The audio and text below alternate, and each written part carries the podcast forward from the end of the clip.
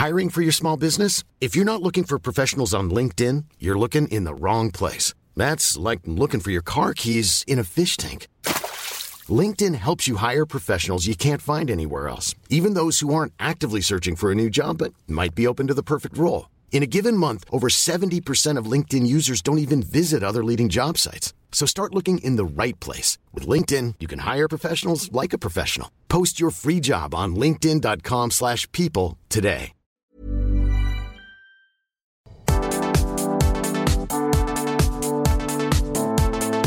Hola, buenas tardes. Gracias por atenderme. ¿Cómo sigue? Mal, mi, mi, se reporta mi salud como delicada, ya que tengo aún inflamados los pulmones, un poco congestionados y necesito oxígeno. Debo de estar con oxígeno continuo, cuidados y medicamentos que hasta el día de hoy el INSS me ha proporcionado. Apenas se comunicaron y están viendo hacer una videollamada con un neumólogo, pero no me han resuelto realmente si, si voy a recibir el apoyo y la atención médica que yo aún requiero, ya que pues yo no soy una persona de, de, de recursos y la verdad que todo lo que viví ahí eh, fue un doble infierno desde que me internaron hasta la inundación. Entonces, tú estabas en, en el hospital número 5 de IMSS cuando se inundó eso en, en Tula. ¿Y tenías oxígeno? Sí, estaba con oxígeno. Pero entonces, a la hora que evacuaron a las personas, ¿qué pasó contigo? Yo me doy cuenta porque ingresan a la cama 35 a una persona, yo me me doy cuenta de, de lo que está pasando y veo a lo, después de que ingresan a esa persona, eh, observo, yo pido una pastilla porque me empezó a doler la cabeza y me enderezo y observo que los camilleros, enfermeros están grabando en la puerta de acceso de urgencias. Es por estaba mi cama, mi cuarto. Y les pregunto que qué pasa y dicen que se está metiendo el agua. Y yo les digo pues que llamen a protección civil, que, que vean eso y se empiezan a reír y dicen que no pasa nada, que no va a pasar nada. Y posterior empieza, truena la puerta y empieza a meterse más el agua y yo les dije que nos sacaran, que me ayudaran a salir porque yo apenas un día antes había empezado a caminar, ya me habían retirado el medicamento de la vena, solamente estaba yo con, con el oxígeno. Y, y se fueron, yo le gritaba al camillero Giovanni que me sacara y se fueron, después ya no escuché nada y nada más eran gritos de auxilio de los que estábamos ahí en esa planta baja, empezó a subir el agua, subir el agua, yo me subía a una mesa donde nos dan de comer y yo rogaba que me sacaran de ahí. Se fue la luz. Eran gritos de ayuda. Por fin vi una lámpara, la luz de una lámpara. Era un brigadista y una chica que llegaron hasta donde yo estaba. Me ayudaron a salir como pudieron porque mis piernas no me respondían. El agua me llegaba al pecho. En el camino vi muchas cosas gente ahogada en las camillas. La puerta donde era acceso la cerraron porque se ve que la, la rompieron con sillas para accesar con nosotros. Me suben al primer piso, me dejan ahí, una chica arriba me da una bata y nada más.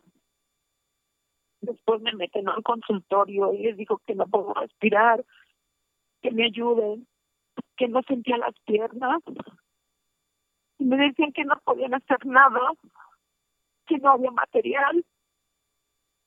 Y vi cómo subieron a, a los demás, pero fueron los brigadistas y una doctora se llama Anael, a, ella la vi, ella no era del área de COVID, y yo a ella la vi correr, ayudar a los enfermos.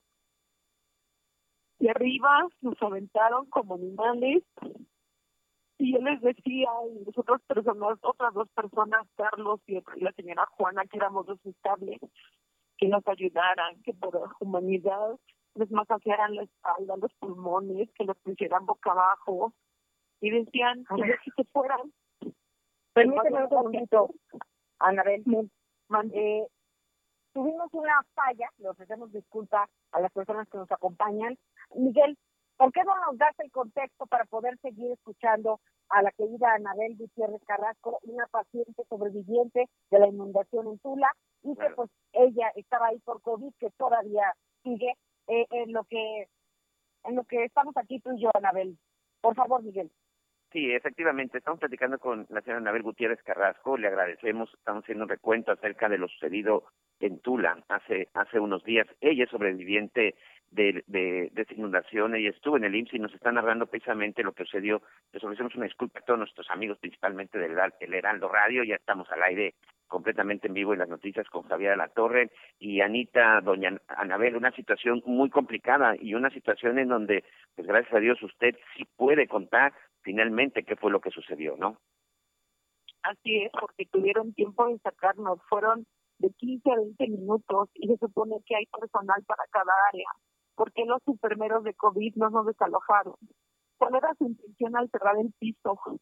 ¿Por qué negarnos la atención? Somos seres humanos, tenemos derecho a vivir. Solo Dios decide quién está aquí, quién no, no Dios. ¿Cómo era lo que vivía ahí? ¿Cómo nos trataban? No se querían acercar a nadie. Los, cómo las personas que iban muriendo las iban aventando en el lugar sin el menor respeto. Cómo les pedían ayuda y nadie fue.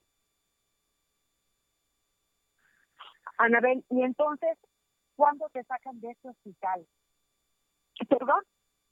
¿Cuándo te sacaron de, de ese hospital? Hasta el, día fuimos, hasta el 17 fuimos los últimos en desalojar, aproximadamente a las 3, 4 de la tarde, porque a mí me trasladan a Pachuca y la indicación era que se fuera el médico y enfermero con paciente en la ambulancia. A mí me trasladan con otro paciente en la misma ambulancia, porque pues me revisan que voy saturando en el 89-90. Y el enfermero no llegó, el enfermero se bajó, no recuerdo el puente Tlacomulco adelante en una lateral, no recuerdo bien, él pide bajarse ahí, se quita el equipo de seguridad en la ambulancia y lo bajan ahí y yo le digo al médico, el enfermero se llama Alejandro y el médico igual se llama Alejandro. Y yo le digo al médico qué va a pasar con mi alta y me dice que llegando a Pachuca ahí te me va a dar. Y llego a Pachuca y me baja el, del, el de la ambulancia, él fue el que me bajó y el doctor dice, ¿en dónde me puedo cambiar porque mi turno ya acabó? Y se fue, nos dejó ahí, me entregaron reporte de nosotros, a mí me preguntaron mis datos, todo, y el enfermero el enfermero de la ambulancia es el que me accesa al triage de COVID y ahí adentro yo les vuelvo a explicar a los enfermeros que yo lleva de alta, todo, todo lo que lleve pase ahí, todo. Y la enfermera burlonamente, la de ese turno, de la tarde-noche, me dice, no, chiquis, aquí no hay documento que avale. Y tú entras otra vez recién diagnosticada. Me meten en un cuarto con más de 12 personas con menos de medio metro de distancia me dio mucho miedo y se los dije que yo no quería estar ahí, que si me querían valorar, que me valoraran en la parte de afuera, ahí en el test de COVID en la parte de afuera. Y solo fueron burlas y sonrisas burlescas, déspotas, y les dije que no, que no quería estar ahí, que yo era ya, ya alta y pedí mi alta. Le pido que localicen a mi esposo y fueron amenazas, amedrentarnos a los dos y tardar mi alta. Y me dijeron que a partir de se me negaba toda la atención médica en el Seguro Social. Hasta el día de ayer, del domingo, se comunica Olivia Ruiz conmigo, coordinadora del INSS. No sabía ni qué, no tenía reporte de nada mío, yo le tuve que explicar todo. Posterior se comunica Mayra Ramírez y me dice que están viendo si me pueden dar la atención médica. Hace unos minutos antes de que ustedes marcaran, me marcan del seguro de Atotonilco diciéndome que tenía que presentarme en la clínica. Explico que no puedo, que necesito estar reposado absoluto por indicaciones médicas. Entonces me dicen que van a ver si ahorita me hacen una videollamada para valorarme y ver una cita con neumólogo. Pero ellos quieren que yo me desplace, desplace y no tengo los medios. No saben lo que tengo que hacer para que me trajeran de Pachuca a mi casa. Mira, y las autoridades del INSS han dicho que están pendientes de los enfermos que fueron trasladados. Entonces, eh, tenemos tus datos y te ofrezco pues investigar eh, qué está pasando, porque lo que tú nos dices no tiene nada que ver con lo que se supone que están haciendo. Eh, tú ya estás en tu casa, por lo que estoy entendiendo, ¿correcto? Es correcto. Okay. ¿En, en, dónde, ¿En dónde vives? Yo vivo en el fraccionamiento Real Castilla, está ubicado en el Pedregal, a Totonilco de Tula, Hidalgo. Muy bien. Mira, eh, te ofrezco eso y volver a tener una llamada en cuanto tengamos claro qué está pasando y sobre todo pues ver que tengas esta atención médica porque pues eh, eres una de las enfermas que no ha sido realmente diagnosticada después de ese suceso eh, que pues a lo mejor te, te afectó de alguna forma. Me da gusto que podamos platicar de alguna manera. Te agradecemos este valioso testimonio y pues espero en Dios, primero que nada, que te mejores y segundo, que podamos ofrecer, pues, que seamos útiles para que finalmente recibas eh, una atención más allá de todos estos eh, maltratos que nos estás platicando. ¿Te parece? Sí, les agradecería muchísimo el apoyo porque requiero el oxígeno, el concentrador que tengo, la renta se termina el 19 y van a venir por él porque no tengo los medios para pagarlo. Ok, no te preocupes. Hablamos terminamos y platicamos otra vez saliendo del aire. Claro que sí, muchas gracias. Gracias a ti, Anabel Gutiérrez Carrasco, pues una paciente sobreviviente de la inundación en Tula Hidalgo. Un abrazo y bendiciones. Y, sobre todo que ese, este, ese es uno de los muchos casos, ¿no? Uno de los muchos casos que por desgracia se están registrando, uno de los muchos casos que por desgracia pues han estado sucediendo. Recordemos que son eh, pues varias personas las que perdieron la vida, varias personas las que murieron durante esta situación. Platicabas tú con el director del Instituto Mexicano del Seguro Social, Zoé Robledo, y, y lo insistimos y aquí pues no queremos dejar este asunto al olvido. Él decía, por supuesto que es una situación que se pudo haber evitado si nos hubieran avisado a tiempo si nos hubieran avisado a tiempo, se hubieran tomado las medidas desde desalojar a los pacientes o por lo menos tomar las medidas necesarias con tanques, con tanques de oxígeno. Yo creo que sí es justo y yo creo que sí es necesario que se dé una explicación, que se llegue al, al fondo del asunto para que no vuelva a pasar, para que no vuelva a existir esa falla, porque evidentemente es una falla, fue una falla en la comunicación, Anita, amigos, lo que ocurrió realmente en la zona de Tula, además del Instituto Mexicano del Seguro Social, creo que también mucha gente se hubiera tenido la información de manera oportuna o las autoridades hubieran actuado de una forma distinta. Yo no sé qué nivel de autoridad, yo no sé qué nivel de autoridad eh, eh, falló. El Servicio Meteorológico Nacional nos dijo que pues que ellos habían emitido varias alertas, que habían mandado uno comunicados, dos oficios directos a las oficinas municipales y estatales y que incluso a través de sus redes sociales. Entonces, sí vamos a estar insistiendo en este tema, y, y, y no dejarlo, ¿no? y otra cosa, una cosa es esto, esta, esta alerta que no que no fue bien comunicada y no aterrizó de la manera que debió de haber sido, pero otra cosa es que después de la tragedia, pues las personas estén padeciendo sí, claro. este calvario y, y esta otra tragedia. Entonces, eh, hay que hay que atender las dos cosas y pues investigaremos y ya tenemos también nosotros una respuesta.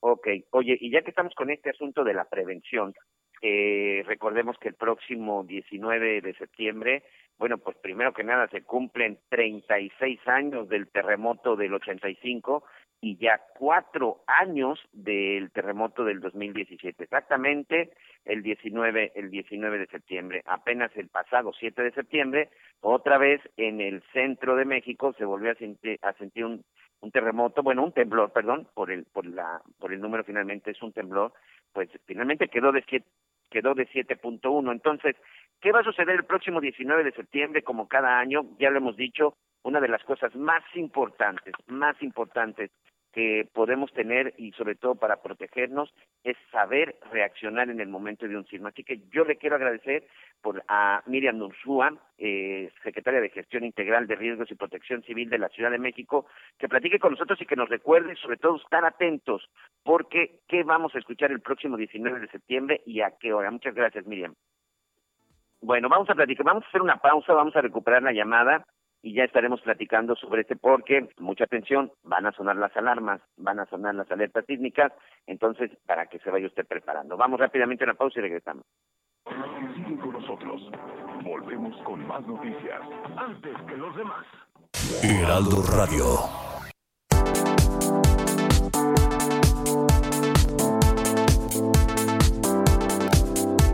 19 de septiembre, pues se cumplen ya 36 años del sismo de 1985 y 4 del sismo del 2017. Hace unos días, de nueva cuenta, tembló en el centro del país, así que vamos a estar muy listos porque se viene el gran simulacro. Así que yo le quiero agradecer a la arquitecta Miriam Ursula Venegas, secretaria de Gestión Integral de Riesgos y Protección Civil de la Ciudad de México y sobre todo, este, Miriam, para saber y estar prevenidos porque cada que suena la alerta, pues mucha gente se pone nerviosa. Gracias y bienvenida. No, muchísimas gracias a ustedes por difundir este tipo de acciones que estamos, estamos desarrollando eh, con la Coordinación Nacional de Protección Civil y que evidentemente pues, va a ser un macro simulacro digo, a nivel nacional. Como tú decías al principio, va a ser el día domingo 19 de septiembre. A las 11.30 de la mañana, el Centro de Instrumentación y Registro Sísmico, que es el CIRES, mando, control, cómputo, comunicaciones y contacto ciudadano, llamado C5, va a activar un altavoz.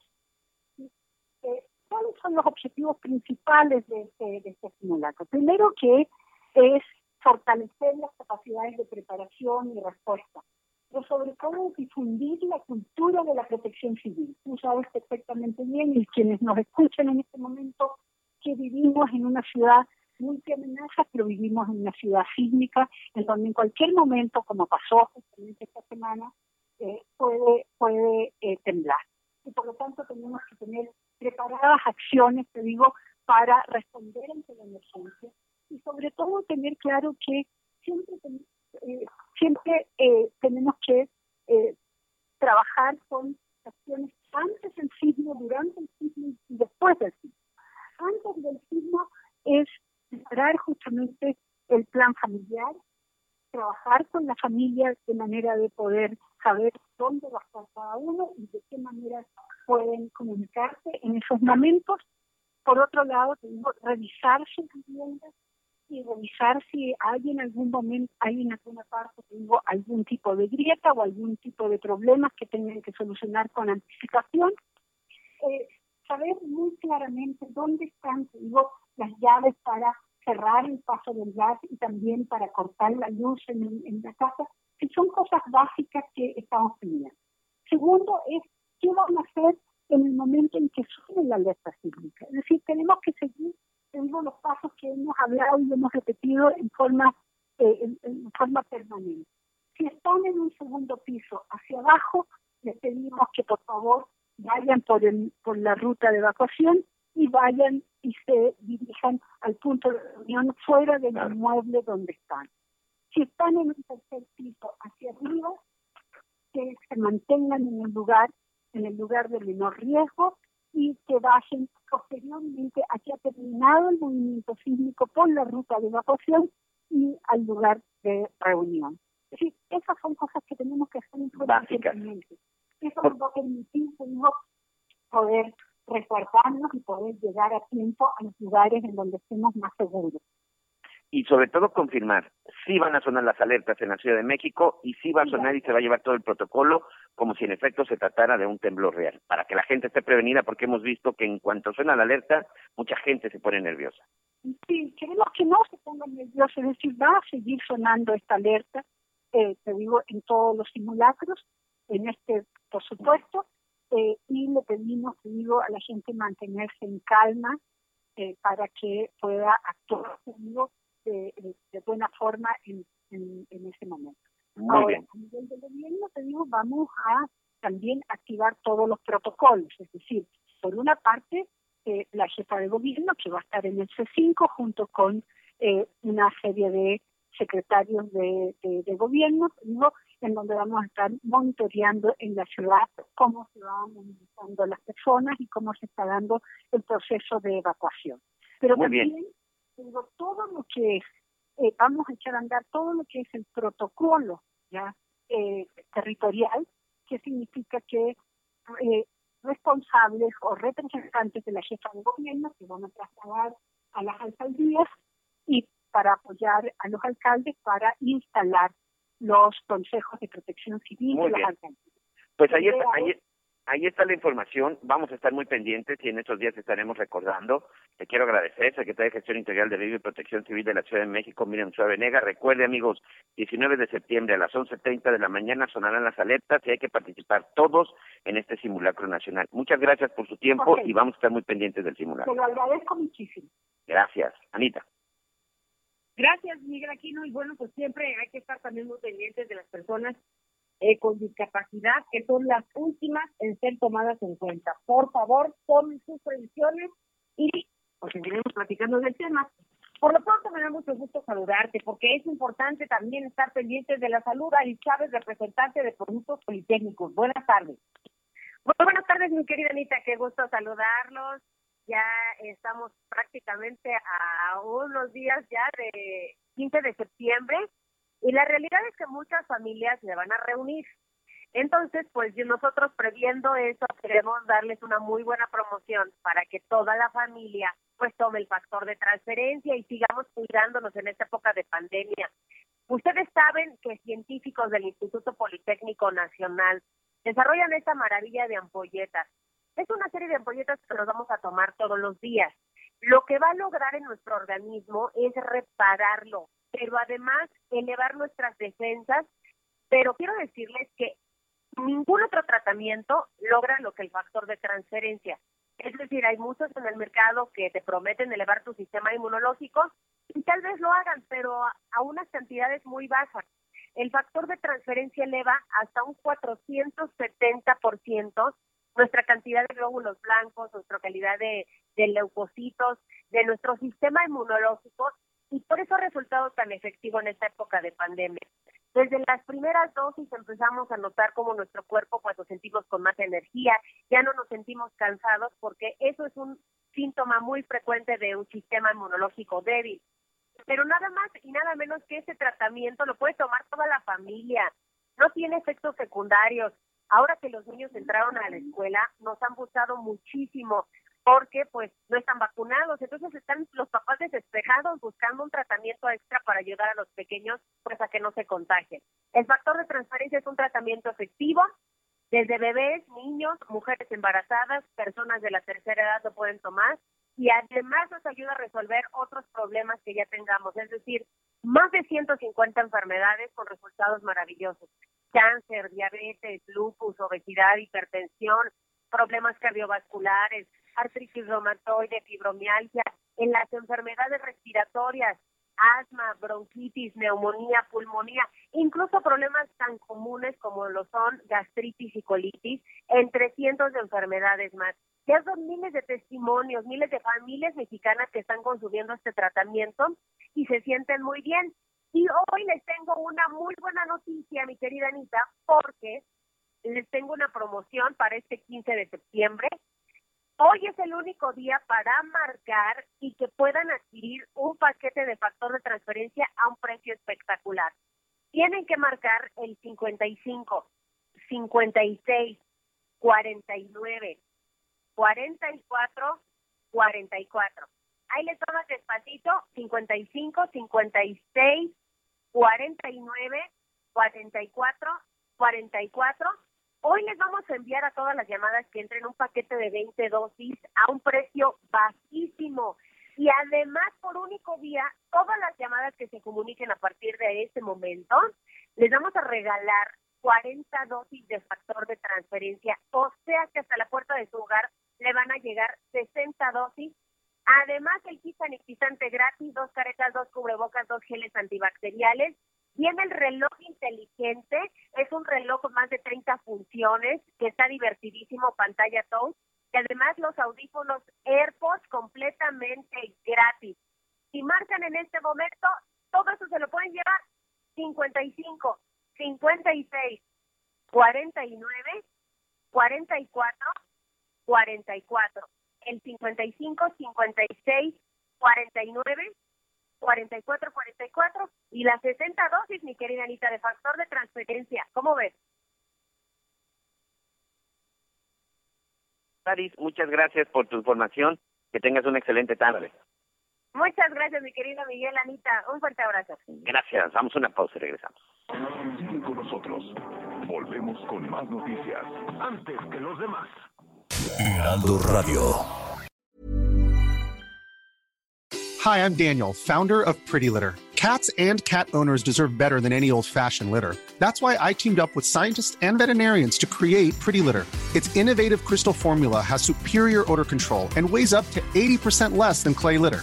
Pretty Litter even monitors health by changing colors to help detect early signs of potential illness. It's the world's smartest kitty litter.